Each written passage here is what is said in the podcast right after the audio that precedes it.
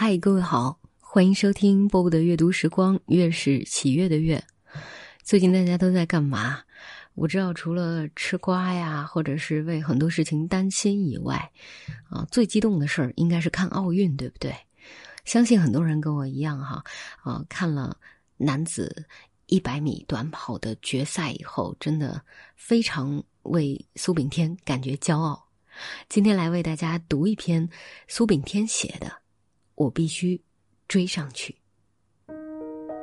小王子说：“对于卓越，我们时常说是天赋异禀，但伟大的成绩背后，怎能没有常人所不可想象的付出？更快、更高、更强，只有当你真心付出，才能最终抵达。和很多调皮的男生一样。”我小时候也很爱表现自己。初中时，我的座位在靠墙的位置。如果从外面回到座位，我常常不会让旁边的人站起来，而是自己从过道跳到两个凳子的缝隙，然后坐下来。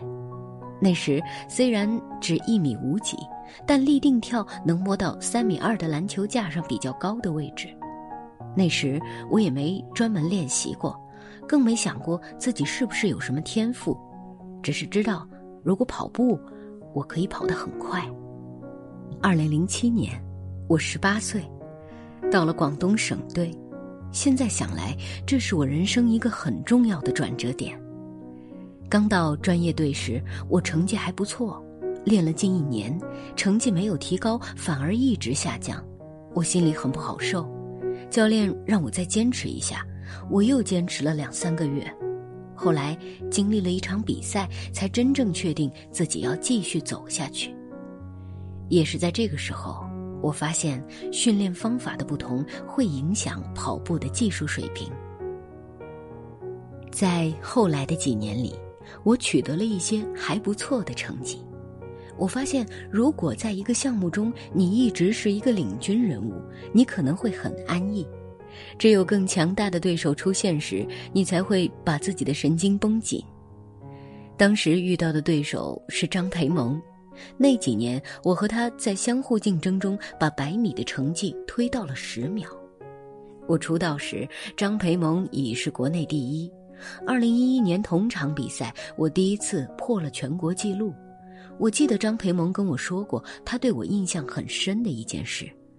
二零一二年，我在日本。他在现场看我跑的一百米，跑了十秒零四，这件事情给了他很大的震动。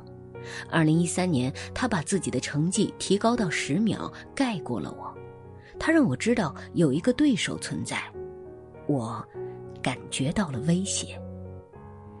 张培萌突破十秒之后，如果我不改变技术，不可能突破他的成绩。通过什么办法？原来的节奏已经形成一种记忆，难以进步，必须做出一些改变。当时我也不确定改变之后是否一定能够进步，但我想尝试一种可能性。二零一三年和二零一四年，我去美国训练，我在技术上的突破很大程度上得益于此。二零一四年，我做出的最大改变就是换了起跑腿。这相当于把以前的东西打破，重新学跑步，就好像你一直是左手吃饭，突然变成右手的感觉。我还不知道改变后会不会真的更快，我只是为了得到一个更新的节奏。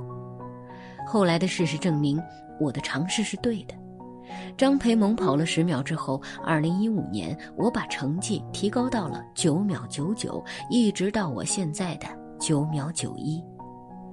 现在，我的竞争对象变成了自己。我的下一个目标就是要突破九秒九零的成绩，这是一个大关，因为我是国内第一个破十秒大关的。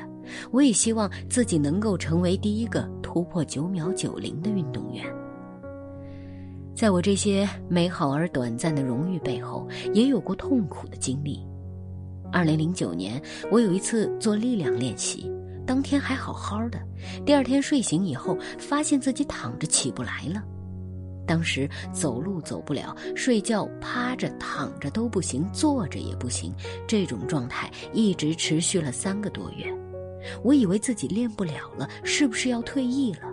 看着别人训练，自己很想练，但没法练。那段时间挺痛苦的，但我还是挺了过来。短跑一直被认为是挑战速度的极限。对我来说，人不应该给自己设限，而要看看能不能逼自己做出新的成绩。有时你在特别累、特别无聊、特别枯燥的时候，你想一想自己的目标，那就不累了。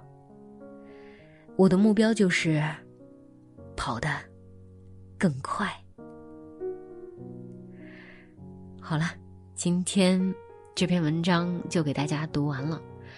啊，不瞒大家说哈，因为我最近小半年吧，一直都在跑步嘛，然后刚刚突破了六公里的这个距离，就是每次跑到五公里多，比如说五公里八啊，五点八公里、五点九公里的时候，就跟自己说：“你想想人家苏炳添，马上就能突破了。”真的，奥运的精神让我们更高、更快。更强，同时还有一种就是坚持下去，对吧？呃，再一次为苏炳添感觉骄傲，为身为中国人感觉骄傲。好了，今天就是这样，我是波波，在上海跟各位说晚安。